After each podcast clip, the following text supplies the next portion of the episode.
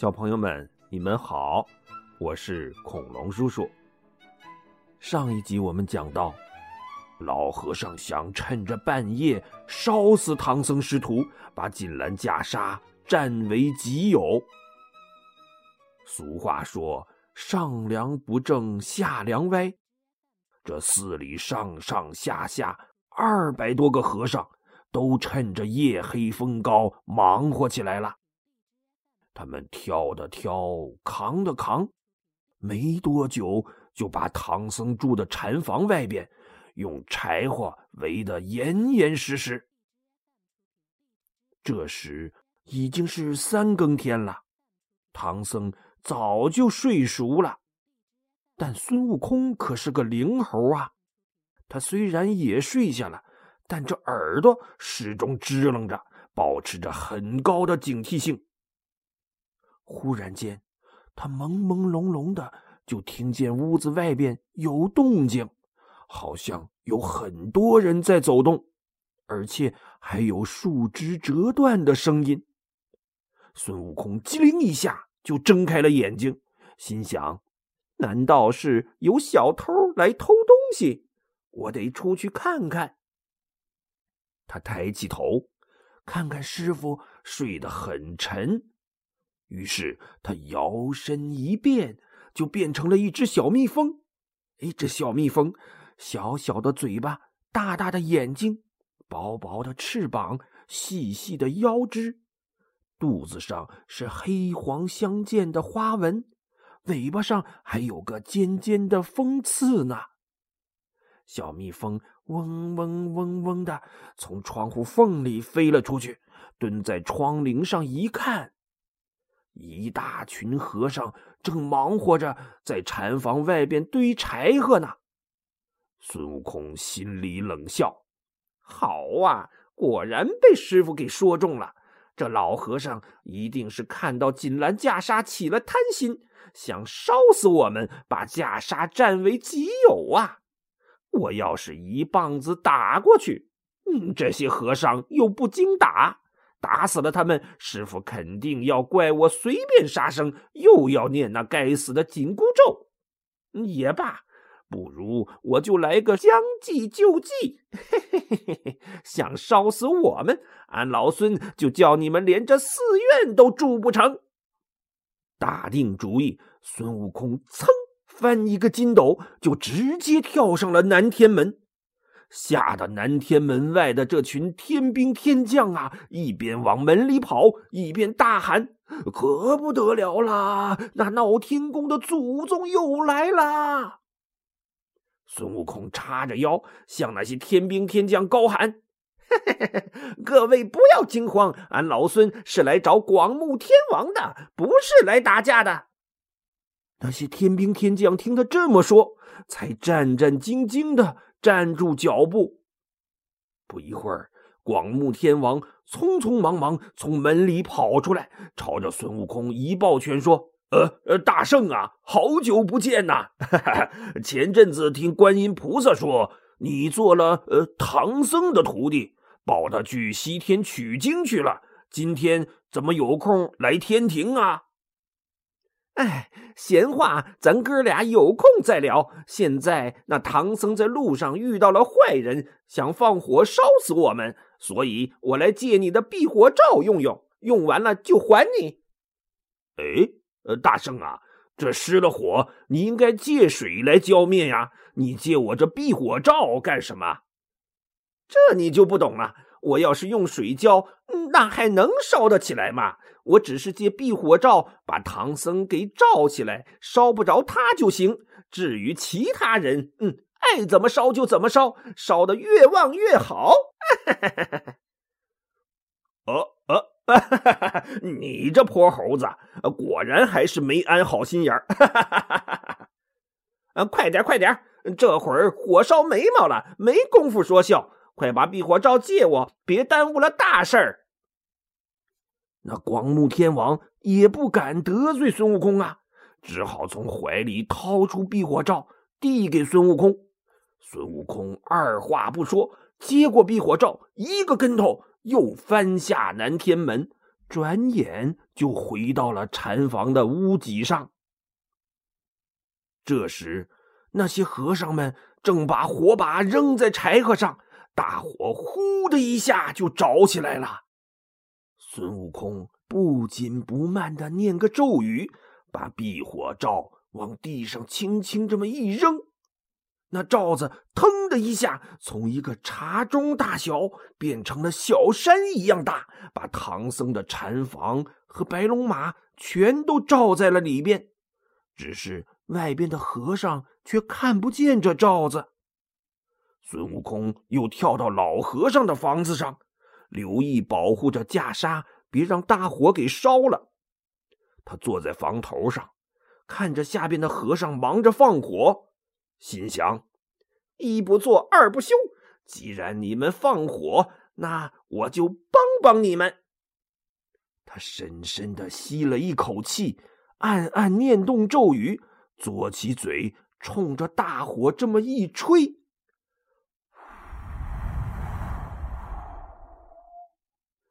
一阵大风平地而起，吹在烧着的柴火上。这可真是。风助火势，火借风威呀！本来大火只是围着唐僧住的禅房在烧，被大风这么一吹，那火苗腾的窜起好几丈高，呼啦一下就把周围的禅房和大殿也给烧着了。片刻之间，这大火可就蔓延开喽，熊熊火焰映红了半边天。整个观音禅院变成了一片火海呀！寺院里的和尚也顾不得唐僧的死活了，叫的叫，喊的喊，跑的跑，逃的逃，顿时就乱成了一锅粥啊！只有唐僧的禅房和那老和尚的屋子被避火罩和孙悟空护住，连一个火星都没烧着。大火这么一烧啊，可就惊动了一个妖怪。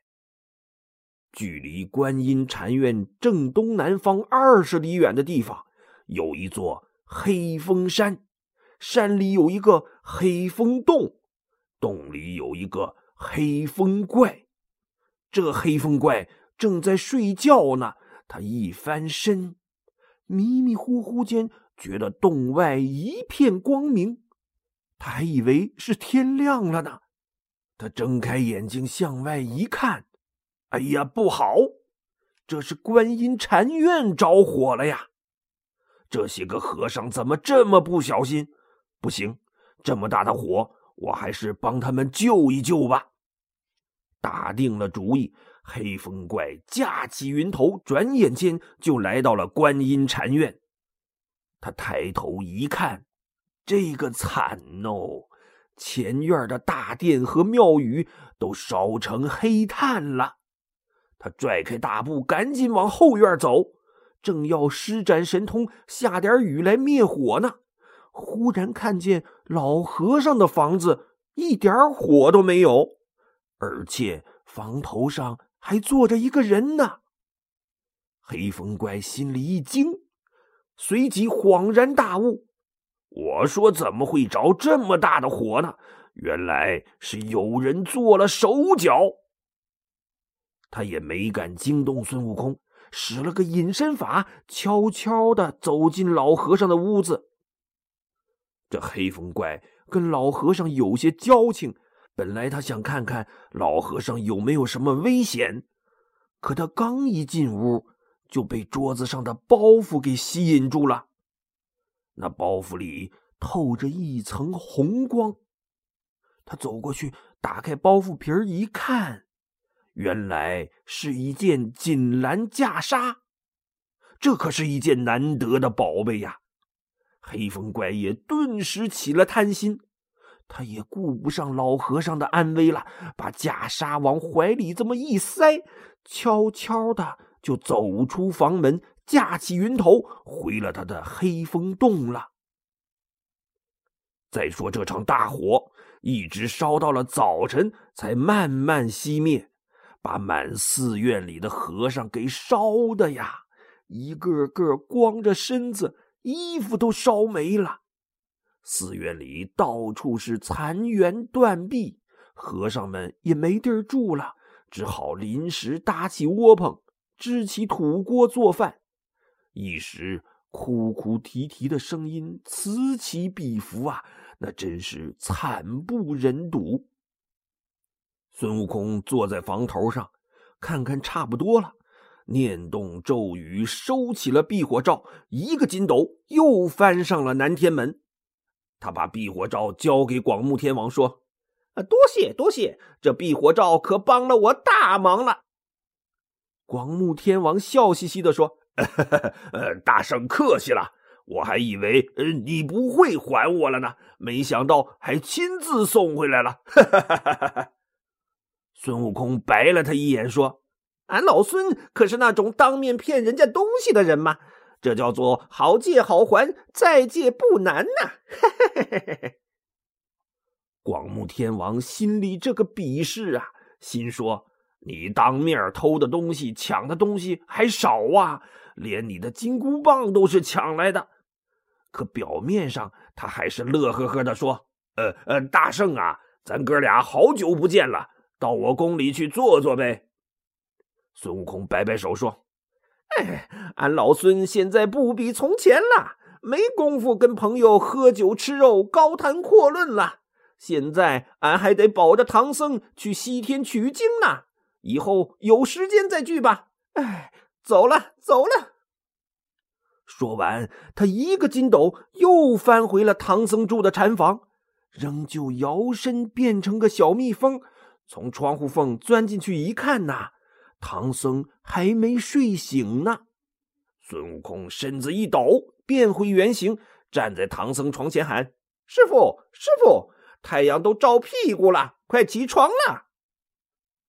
唐僧翻个身，揉揉眼，可不是嘛，天都已经大亮了。他赶紧穿上衣服，打开房门，向外一看，顿时他就愣住了。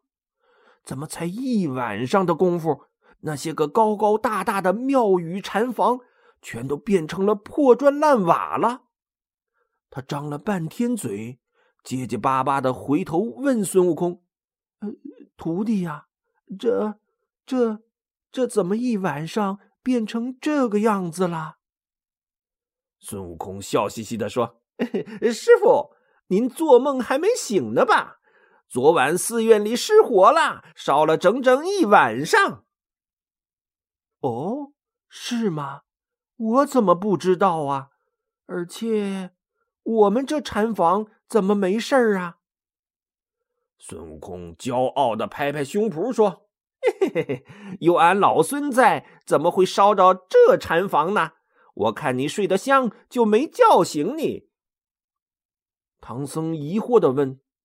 哦，徒弟呀，你有本事保护这禅房，怎么就不保护其他那些房舍呢？孙悟空笑着说：“师傅啊，您真厉害，昨天还真就被你说中了。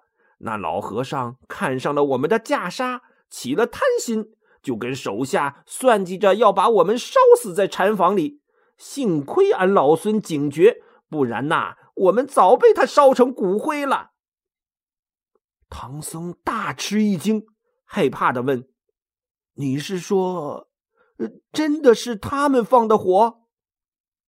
不是他们还能是谁？是俺老孙亲眼看到的。”唐僧还是有些不相信，犹犹豫豫的问：“悟空啊，你老实跟我说，是不是他们得罪了你，你就起了歹心，放火烧了他的寺院呢？”